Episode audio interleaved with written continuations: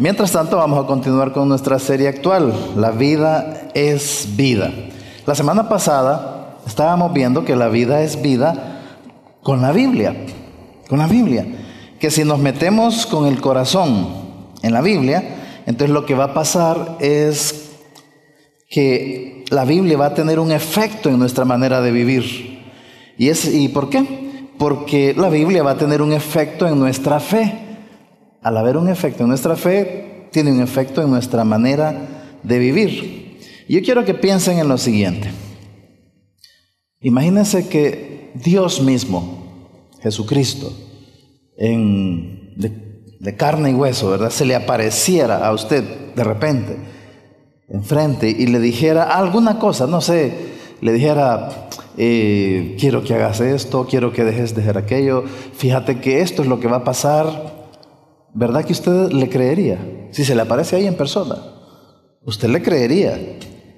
Y si usted le cree a lo que le haya dicho, de alguna manera va a afectar su manera de vivir, su conducta.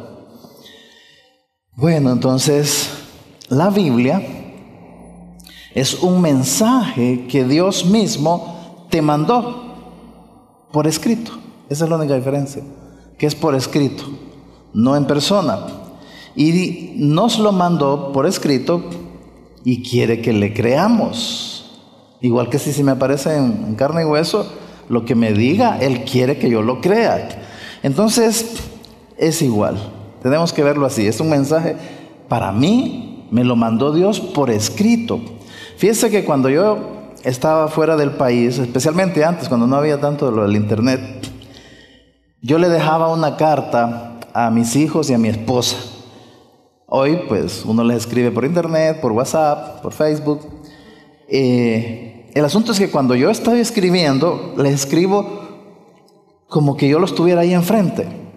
Y que yo les estoy diciendo esto y esto y esto. Y cuando ellos la leen, entonces la leen como que si yo se los estoy diciendo. ¿Verdad? Dios escribió la Biblia y la escribió como si Él estuviera enfrente de nosotros y nos está diciendo todo lo que está ahí.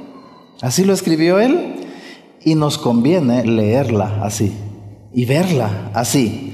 Cuando la vemos así, cuando la, la, leemos así, es que Dios me escribió a mí, va a tener un efecto en nuestra vida. Eso va a causar un efecto en nuestra vida. Incluso un efecto mucho más allá de lo que nos imaginamos.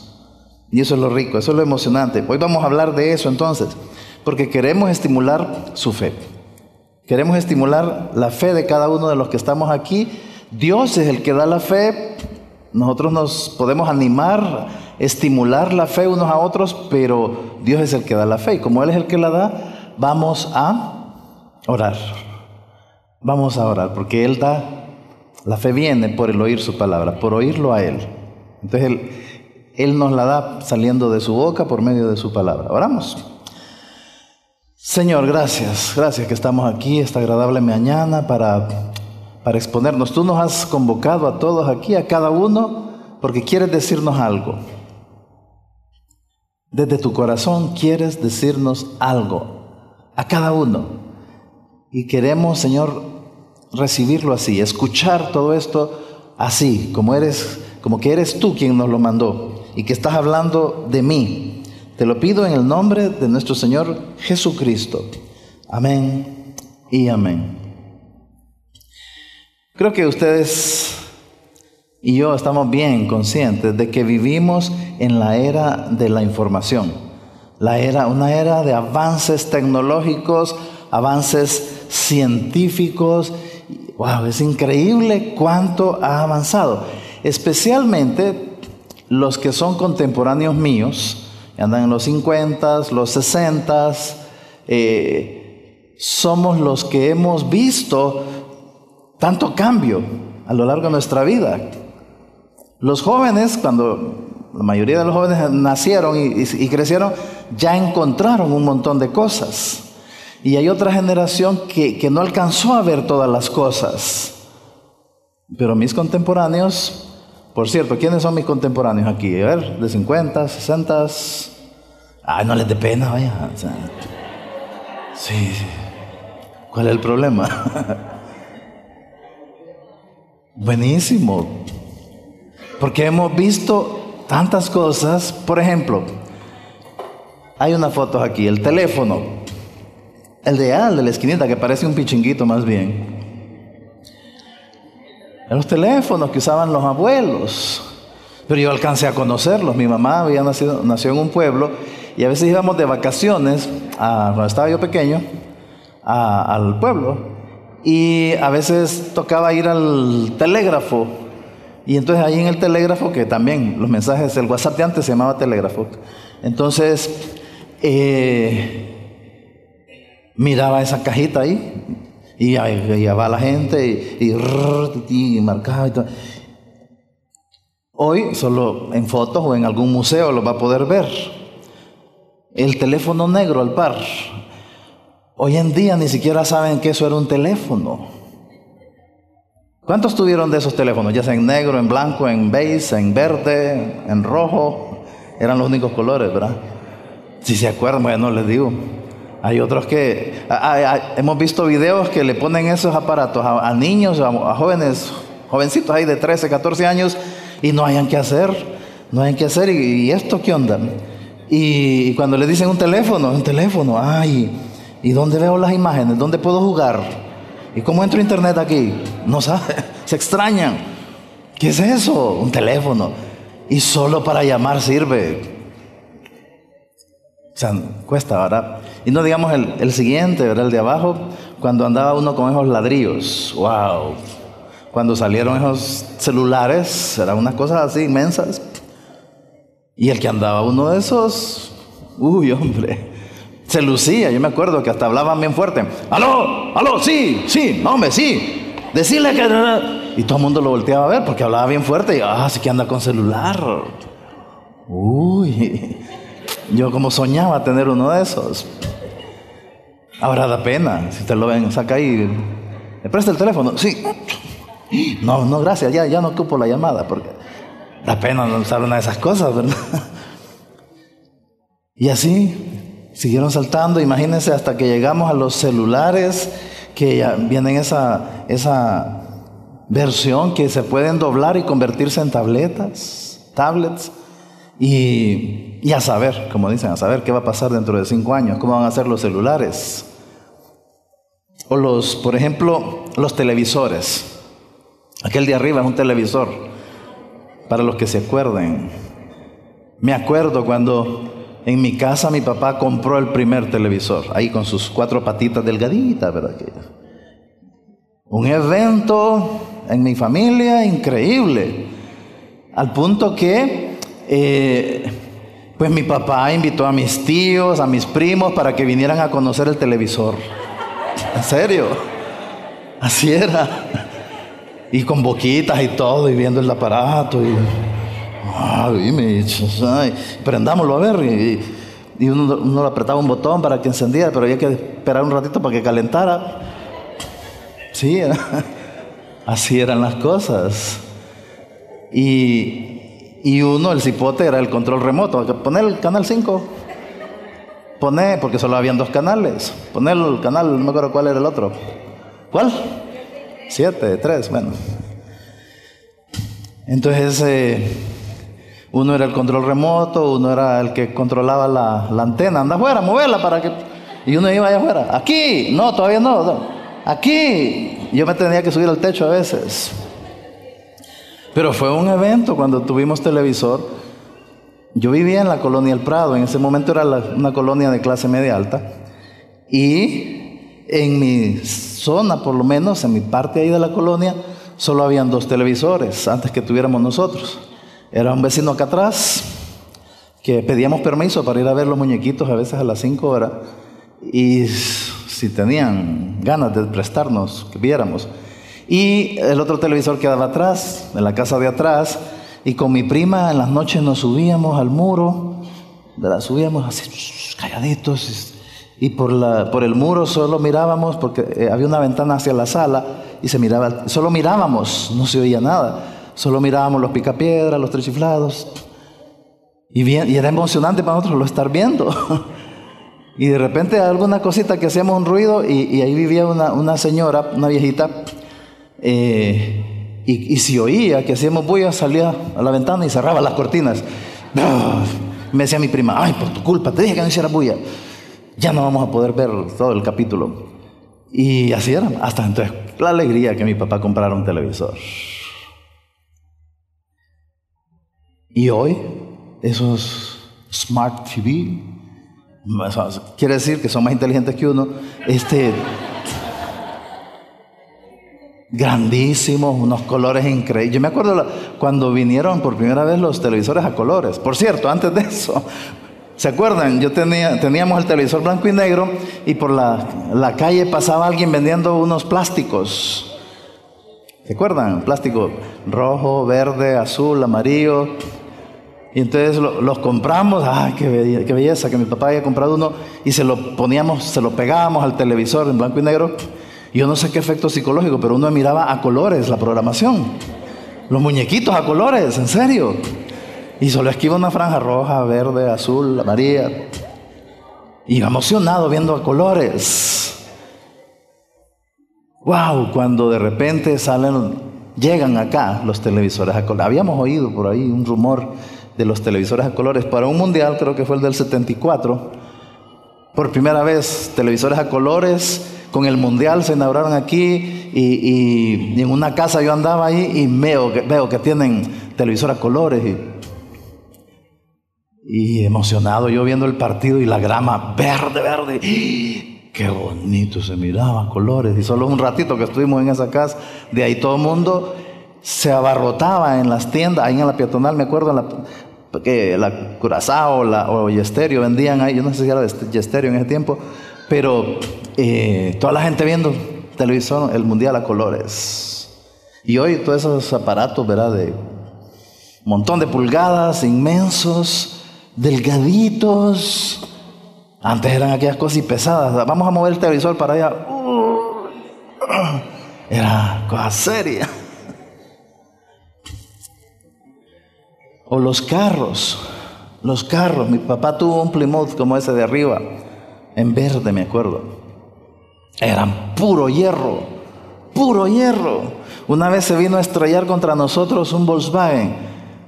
El Volkswagen quedó todo apachurrado y todo. Y el, al carro de mi papá nada, ni una, ni una cosita de pintura se le cayó.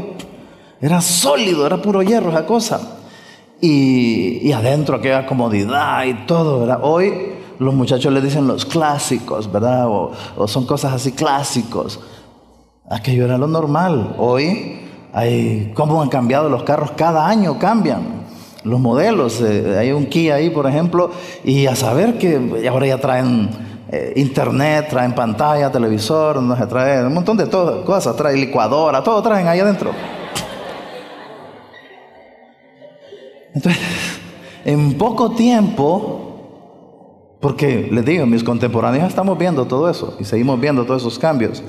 En poco tiempo hemos pasado por muchos avances. Antes solo estaban los rayos X, hoy tenemos el ultrasonido en 3D y los bebés se miran como son. Increíble. Está la resonancia magnética que se ve cualquier órgano como es le meten camaritas ahí chiquitingas y, pueden ver en vivo los órganos. Y así tantas cosas. ¿Qué más vendrá? ¿Cómo irá a hacer las cosas, los inventos, dentro de cinco años? Antes pensar en algún cambio dramático dentro de cinco años era, no, iban a ser iguales. Pero hoy uno dice, el otro año, a ver, los celulares dentro de dos años. Por todos estos avances se le llama la era del iluminismo. Desde el siglo XVIII para acá, porque hay un iluminismo, una iluminación del, ser humano. Y en muchas cosas es bueno, es bueno, todas esas cosas son buenas. Pero ese iluminismo nos ha afectado en algo. Hay indiferencia o poca creencia en lo sobrenatural. Ese es el efecto. Al haber una poca creencia en lo sobrenatural, trae la magnificación del hombre el hombre es capaz de hacer esto y este aparato y esas cosas tan increíbles. Entonces es la era de, lo explicable, todo puede ser explicable por la razón, por la lógica. Entonces ya se tiende a creer menos y menos en lo sobrenatural. Entonces, por supuesto, todo eso afecta de algún modo nuestra fe. Se afecta nuestra fe. El avance nos puede robar la vida porque nos roba o nos puede robar la fe. El avance en sí no es malo, buenísimo, no es malo, pero tenemos que cuidar nuestra fe. ¿A qué me refiero?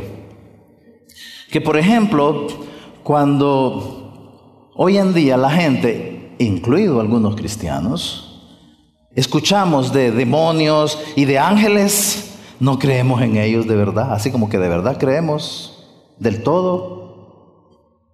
Tratamos de mejor buscar alguna explicación lógica o racional.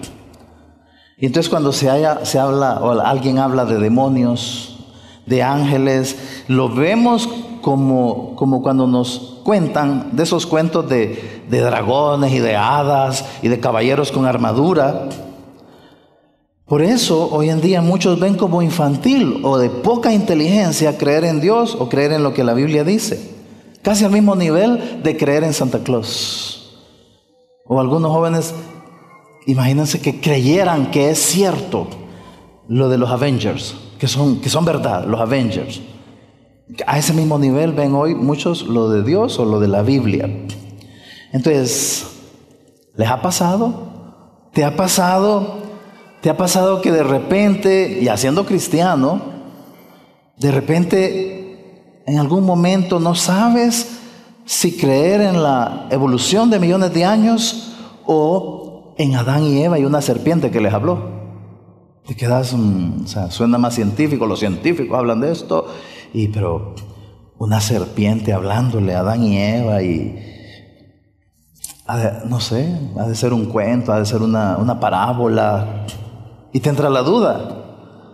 Y entonces te empiezan a llamar la atención, te llaman la atención las explicaciones científicas de History Channel, de National Geographic, en, la, en el tele o en las revistas, eh, las explicaciones que ellos dan sobre los milagros de la Biblia. Y están ahí, se ponen a explicar el diluvio a su manera, otros empiezan a explicar lo de que el mar rojo se partió y dan unas explicaciones ahí de que pasó, pudo haber pasado esto y esto, y Moisés lo pudo haber, y que solo pasó así, y, que Moisés lo interpretó como que o las diez plagas. El otro día miré un programa donde hablaban de las plagas y cada plaga tenía una explicación por qué es que, por es que las ranas empezaron a salir, por qué es que los esto y esto y, así todos.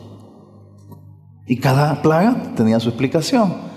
Lo que nunca se pudieron tocar es porque es que sucedieron una tras otra y precisamente atacando a cada uno de los dioses principales de Egipto. Eso sí no lo tocan. Programas creo que ahí están, ¿verdad? Los enigmas de la Biblia, los misterios o los secretos de la Biblia. Entonces, con todo ese tipo de bombardeos, por un lado, más eh, la capacidad del hombre de hacer tantas cosas, no es raro que nos cueste creer. No es raro. Pero en realidad no es algo nuevo. No es nuevo.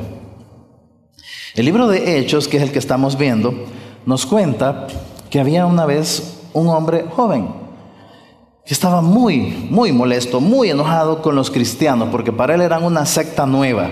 Ese joven se llamaba Saulo. Él era fariseo y en su cólera lo que hizo fue conseguir permiso, autorización para poder arrestar y matar, si era necesario, a esos cristianos por herejes. Le dieron el permiso y arrasó, arrasó con un montón, con muchos cristianos.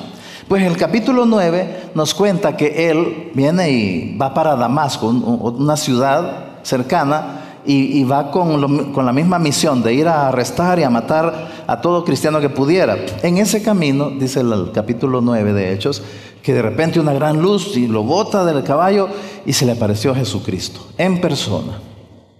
Y en medio de esa gran luz dice, hey, ¿quién eres? Soy Jesús, le dice. ¿Por qué me estás persiguiendo?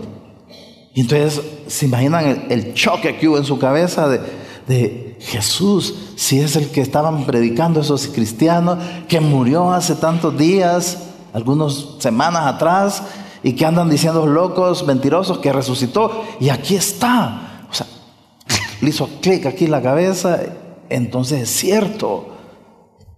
Y quedó ciego por la gran luz. Lo llevaron de la mano, a, terminó de llegar a la ciudad y estaba en una casa.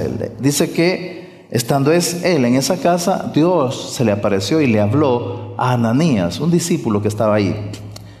Capítulo 9, verso 11 en adelante. Y el Señor le dijo a Ananías, levántate y ve a la calle que se llama derecha y busca en casa de Judas a uno llamado Saulo de Tarso, porque he aquí él ora. Y ha visto en visión a un varón llamado Ananías, a ti, que entra y le pone las manos encima para que recobre la vista. Dios mismo le está diciendo eso.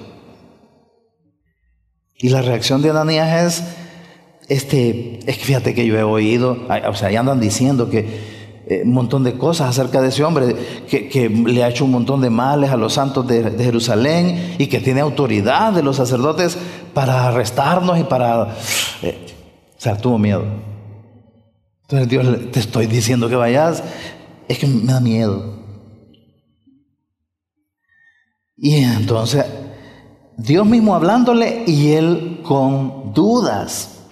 No creía del todo. Y bueno, fue con temor. A pesar de que Dios mismo le está hablando y se le aparece, va con temor. Y fue, bueno, fue ahí con él y oró y toda la cosa.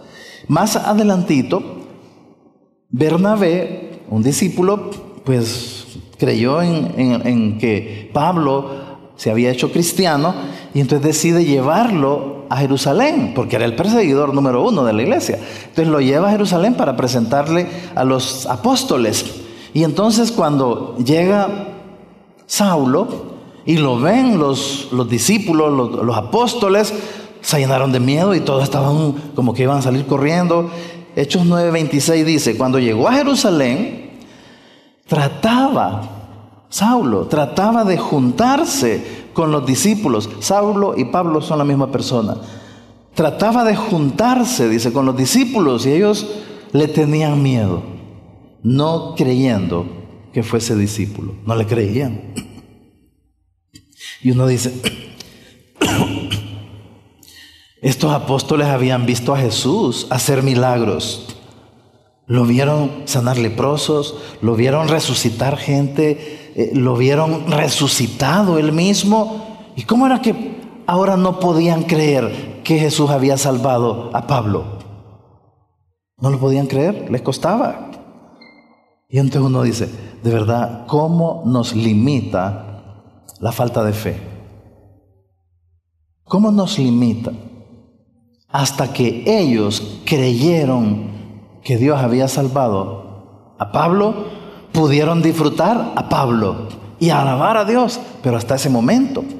Y no fue la única vez que sucedió algo así. El siguiente capítulo, el capítulo 10, dice que Dios le habla a Pedro, se le aparece y, le dice que vaya a tal lado y costó convencer a Pedro y entonces fue a darle las buenas noticias, le dice Dios que le fuera a dar las buenas noticias a Cornelio, que era un soldado romano con todas sus reservas, a pesar de que Dios se lo había dicho, con todas sus reservas, entra a la casa de, este romano, que para los judíos era una, una, creencia, no podemos entrar a casa de, gente no judía. Entonces Pedro entró con reservas, empezó ahí a, darles un poquito de la explicación del Evangelio y empieza, ahí nomás se da cuenta de que toda la familia confió en Jesucristo. Cornelio, toda su familia y todo el montón de amigos que había invitado. Entonces se dan cuenta los, los apóstoles y mandan a llamar a Pedro para regañarlo. Ah, le dice, ¿qué pasó? ¿Por qué te metiste a la casa de un, de un gentil, de un alguien que no es de que no es judío y encima de eso es un soldado romano? Y entonces Pedro todo nervioso tiene que contarles toda la historia en detalle y, y, yo llevé testigos, miren, es Hechos 11. Entonces, hasta que Pedro les contó todo y con los testigos que había llevado, oídas estas cosas, callaron Hasta entonces callaron y glorificaron a Dios diciendo, ah, como que les cayó el 20. De manera que también a los gentiles ha dado Dios arrepentimiento para vida. Imaginémonos por un instante, ¿cómo hubieran sido las cosas si ellos hubieran creído rápido, sin mucha cosa? Si hubieran creído rápido. Viene Dios y, digamos, se le aparece a Ananías y le dice, mira, anda donde Saulo, que ahora ya es salvo. En serio, wow, qué bendición, Señor. ¿Y qué, tengo que hacer? Solo orar por él. Y hubiera salido corriendo y allá donde Pablo lo hubiera abrazado y hubiera dado gracias a Dios y hubiera orado por él y estuvo. Si hubiera creído. O si los apóstoles hubieran creído, viene Bernabé y aquí miren, ¡tararán! Saulo, sí, Saulo, confió en Cristo ya, en serio, wow. Y si hubieran tirado de un solo, abrazarlo, y, qué bendición adorar a Dios. Ay, contanos, ¿cómo fue la cosa? Hasta después. Pero no, si hubieran creído así hubiera sido, pero no fue así. Tuvieron que pasar por la duda, el miedo, la inseguridad, porque no le habían creído que Dios podía hacer eso. O si hubieran creído, que Pedro simplemente le dijeran, fíjense, Dios me, apareció y me dijo que fuera a la casa Cornelio y entonces confiaron en Cristo. En serio, wow, qué buenísimo. O sea que, que, es un hermano ahora y es romano, qué bendición. Y se hubieran asombrado con el Señor de que, de que ahora es para los gentiles también el Evangelio. Rápido hubieran caído en esa conclusión. En esa y en otras ocasiones la falta de fe les robó ratos de alegría. Después lo disfrutaron, pero quedó esa mancha, esa mancha de la duda, de la incredulidad, de la inseguridad. Tal vez tengas esa falta de fe. Tal vez tienes también esa incredulidad. Y entonces no puedes creer que Dios puede cambiar a tu cónyuge, por ejemplo a tu esposo, a tu esposa, que Dios puede trabajar y hacer un cambio increíble en la vida de tu hijo. No puedes creer que Dios puede cambiar a tus papás o a ese amigo tan especial. Incluso no puedes creer, no lo crees que Dios te puede cambiar a ti. No lo crees. Allá en el fondo, no lo crees. Tal vez tu matrimonio está pasando una situación de horrible y que se está tambaleando y, se ve que el panorama es muy sombrío, que la cosa no le ve futuro, no ves temor de Dios en tu cónyuge, en tu esposo, en tu esposa, eh, hay mucho pleito, hay roce, eh, se ha perdido aquella emoción que anhelas, no hay esperanza, ninguno de los dos tienen esperanza de cómo ven que está eh, desenvolviéndose ese matrimonio. Entonces no, hay, no lo crees, ahí al fondo que Dios puede hacer algo ahí en ese matrimonio, que Dios puede hacer algo y cambiar a tu cónyuge, ¿no lo crees? O tal vez con algún hijo, o más de uno, que anda un poco descarriado, o se ha enfriado, o incluso no es salvo. Y ahí está. No le interesan las cosas de Dios, o anda en malos pasos, o la relación con, con ese hijo o con esos hijos no es buena, y te carga, y no sabes qué hacer, y allá no crees, no crees que Dios pueda hacer algo con tu hijo o con tu hija. O esos muchachos que ven que sus papás se pelean mucho y que encima de eso los tratan mal y que los comparan con otros y que no te valoran y que no te ayudan y entonces ese hijo se siente hasta deprimido de estar ahí con ellos. Y a ese, a ese cipote, a esa muchacha le cuesta creer, no lo cree que Dios pueda hacer algo con sus papás. ¿O te cuesta creer que, algún amigo de esos que aprecias mucho y que andan en cosas malas, eh, sin, no tienen interés en Dios, te cuesta creer que Dios puede hacer algo en la vida de ellos? O tal vez se trata de ti mismo. Has fallado tanto, tienes una, dos, tres áreas que no puedes superar, o, no, ves cambio en tu vida, no maduras, ves que gente que tiene menos tiempo que vos en las cosas de Dios, cómo ha crecido, cómo ha madurado, otros contemporáneos tuyos ya son no sé qué, y, y yo no, yo sigo igual, yo no cambio y no creo que pueda cambiar. Das un paso para adelante y tres para atrás. Y en realidad allá en el fondo te has acomodado porque crees que de ahí no vas a pasar, que hasta ahí vas a llegar, que no hay algo que Dios pueda hacer. Son situaciones en las que te cuesta creer. Ahí en el fondo lo deseas, ¿verdad? Lo deseas, pero no crees que tu cónyuge, que tu esposo, que tu esposa, que tu hijo, que tu papá, que tu amigo vayan a cambiar. No lo crees. No crees que tú puedas cambiar. No crees que puedas superar eso. No crees que, puedes llegar a ser un buen cristiano. Yo puedo llegar a ser un buen esposo. Yo, puedo llegar a ser líder. O puedo eh, eh, volver a ser líder. O puedo ah, desarrollarme y, y madurar. Entonces esa es la pregunta. Esa es la pregunta. ¿Te cuesta creer que el Señor pueda causar un cambio tan radical en tu ser querido o en ti mismo? ¿Te cuesta creer eso? Hay que ser honestos, allá en el fondo, te cuesta creerlo. ¿Qué podemos hacer para creer? Veamos un evento en los evangelios. Nos va a ayudar un poco. Marcos capítulo 9 nos cuenta que en una ocasión un señor trajo a su hijo, muchachito, y dice que su hijo estaba endemoniado, y se lo trajo a Jesús. Y le dice el papá de este muchacho a Jesús, mira Señor, mi hijo está endemoniado, y, se lo traje a tus discípulos, y ellos no pudieron hacer nada. Entonces por eso te lo traigo a ti. Entonces Jesús oye todo eso, ¿verdad? Y dice uno de los pasajes más así como sacudidores que uno puede leer en la Biblia.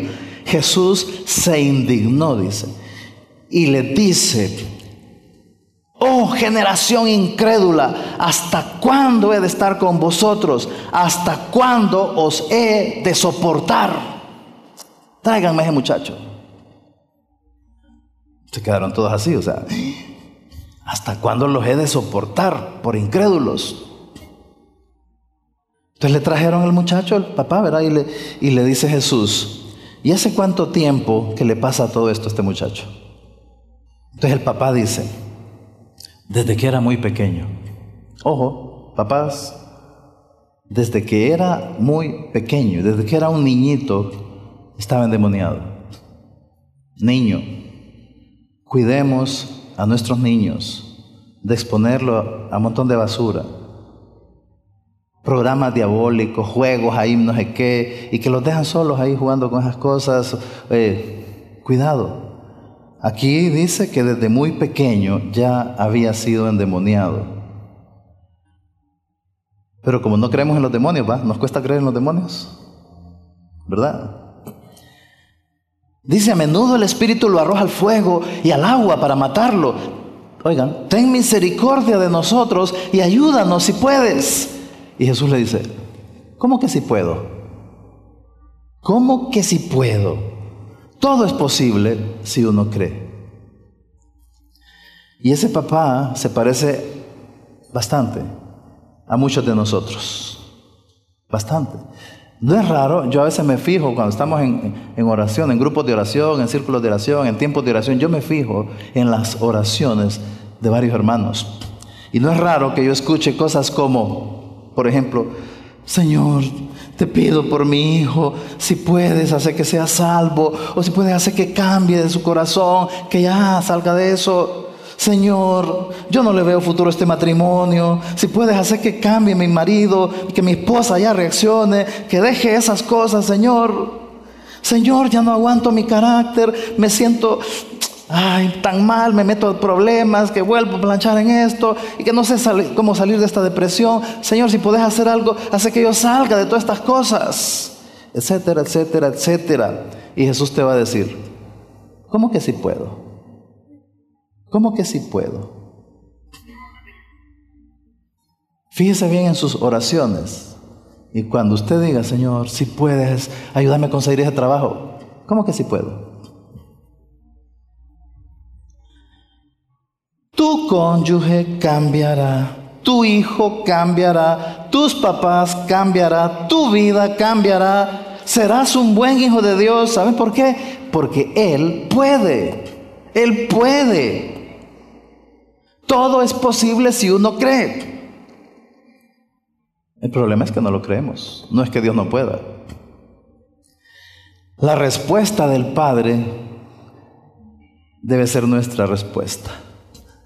E inmediatamente el padre del muchacho clamó y dijo, creo, ayuda a mi incredulidad. Él puede hacer de tu cónyuge alguien conforme a la voluntad de Dios.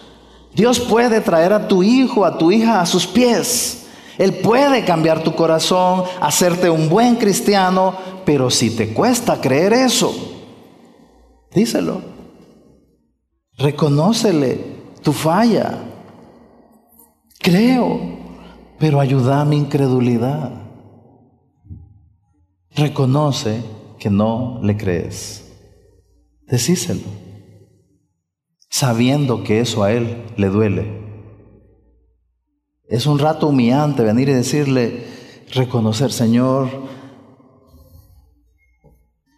de verdad que no creo que puedas cambiar a mi esposo, que puedas cambiar a mi esposa. No creo que puedas hacer algo conmigo. Decíselo. ¿Verdad que es feo? Ese papá acababa de escuchar a Jesús cuando dijo, ¿hasta cuándo tendré que soportar la falta de fe de esta gente? Lo acaba de oír decir eso. Inmediatamente Jesús le dice, ¿cómo que si puedo? Imagínense que, cómo se puso ese papá y por eso le dijo, no, sí, sí, yo creo, pero ayúdame a mi incredulidad. Ayúdame a mi incredulidad. Es humillante tener que reconocerle a Él que no le crees, que no le crees. Es humillante reconocer tu incredulidad ante Dios, que Él no puede, que Él es un incapaz, un inútil. Es humillante reconocer eso. Tu problema no es matrimonial, tu problema no es tu cónyuge, tu problema no son tus hijos, tu problema no es con tu pecado, tu problema es tu incredulidad. Tu problema es con Dios, que no lo crees, que Él pueda hacer algo, que Él puede cambiarlo, que Él puede cambiar a ella, a tu hijo, a ti mismo. Ese es el primer paso a la salida. Cuando el papá le dijo, sí creo, ayuda a mi incredulidad, ¿qué hizo Jesucristo? Le sacó el demonio al muchacho, le lo agarró y lo levantó. Esa fue la respuesta de Jesús a ese reconocimiento del papá. El efecto, esa fue la manera en que Jesús le ayudó a la incredulidad de ese señor. La fe de ese papá fue estimulada y provocada por Jesucristo. ¿Ustedes creen que después de ese momento, algún día, ese papá y aún ese cipote tuvieron algún episodio de incredulidad con Dios? Bien difícil, bien difícil. Entonces, lo que vemos ahí es que la clave de la fe es Jesús. Es Jesús. Ustedes y yo necesitamos andar en modo fe. Así cuando uno se sube al avión y ponga el, teléfono en, en modo avión. ¿Verdad? Bueno, usted y yo tenemos que andar todo el tiempo en modo fe. Eso es lo que dice Hebreos 12.2. Dice, fijemos nuestra mirada en Jesús. Hay que fijarla y dejarla ahí, mantenerla ahí. Eso es el modo fe. Fijemos nuestra mirada en Jesús, en quien la fe empieza y termina. Por ejemplo, en la salvación. Yo tengo que, cualquier persona para ser salvo lo que tiene que ver es a Jesús. Y creer que Jesús es suficiente, que lo que Él hizo en la cruz es suficiente. Debo de, y, y cuando yo veo solo a Jesús, ya se hace más fácil dejar de creer que es por mis buenas obras que me voy a salvar. O pensar que, que puedo perder la salvación. Fijo mi mirada en Jesús, en su obra en la cruz y veo que eso es suficiente. Y acepto Jesús y soy salvo. Cuando una persona dice, no, pero y, es que uno tiene que, es que está volteando a ver las obras, está volteando a ver a sí mismo.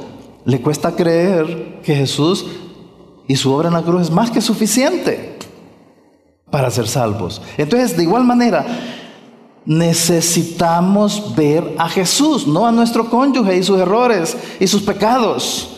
Necesitamos ver a Jesús, no lo que nos duele al estar viendo a nuestros hijos. Necesitamos ver a Jesús, no a nuestros fracasos, a nuestros errores, a nuestras debilidades, a nuestros pecados. Es ver a Jesús. Dejemos de estar ya fijándonos en los defectos y lo que te molesta de fulano y de fulano y de mengano, de tus seres queridos. Deja de ver el pasado y el presente de ellos o de ti mismo y quedémonos con la mirada fija solamente en Jesús. Ananías y los apóstoles solo miraban los defectos y el historial de Pablo. Solo vieron la nacionalidad y el oficio de Cornelio. Solo vieron a un niño endemoniado. Cuando vemos solo allí, nuestra fe se debilita, la fe se esfuma.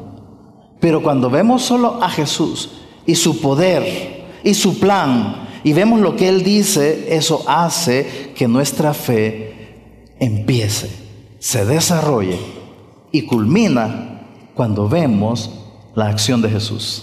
Ahí se culmina, cuando ya vemos la acción de Jesús. Entonces, en vez de ver al perseguidor Saulo, lo que vamos a ver es al apóstol Pablo.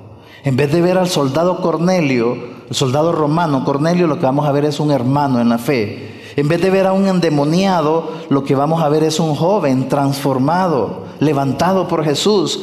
En vez de ver ese cónyuge, en vez de ver ese hijo, en vez de ver ese papá, en vez de ver esa vida tuya, lo que vas a ver es un milagro. Un milagro. Que Él sea el autor y consumador de nuestra fe, lo que quiere decir es que así es como Él contesta nuestra oración cuando nuestra oración es creo, pero ayuda mi incredulidad. Así que no te canses, no tires la toalla, porque vas a ver el milagro de Dios, lo vamos a ver y vas a saltar de alegría. Si necesitas ver cambios en otros, si necesitas ver cambios milagrosos en ti mismo, es el tiempo de andar en modo fe. Eso es lo que significa. Y solo te voy a leer esto para terminar, para estimular un poquito más la fe.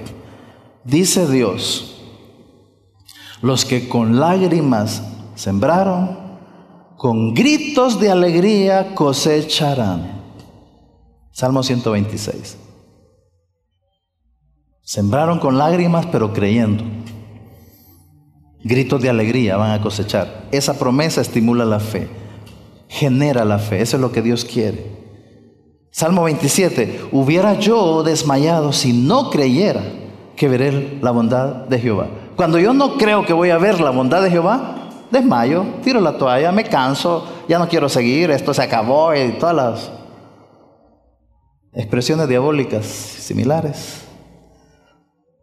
Pero si yo creo que voy a ver la bondad de Jehová, la voy a ver, la bondad de Jehová, la voy a ver, la vamos a ver, la vamos a ver. Entonces, vivir sin confiar en Jesucristo, eso no es vida. Por eso lo decimos, eso no es vida. La vida es vida con fe en Jesús. Vamos a orar y, y desde ya los invito para el miércoles, porque el miércoles nuestra serie se llama Incredulidad y vamos a estar retocando un poquito más este asunto de la incredulidad. Va a estar bien bueno este miércoles. Oremos. Señor, gracias porque tu palabra es vida, es viva, es eficaz y es capaz de derrumbar todas esas fortalezas de inseguridad y de incredulidad en nuestra vida, Señor. Pero que todos entendamos hoy, Señor, que se trata de, de verte a ti, de verte a ti y no estar viendo personas, situaciones, pecados, errores, historiales. Se trata de verte a ti, Señor. Y de ver que tú eres poderoso y que tú sí puedes. Señor, que se borre de nuestras oraciones esa expresión de si puedes, hace esto y esto y esto, porque tú puedes. Te lo pido, Dios, te lo pido en el nombre de Jesús. Bendícenos a todos con más fe. Para tu gloria, en el nombre de Jesús. Amén y amén.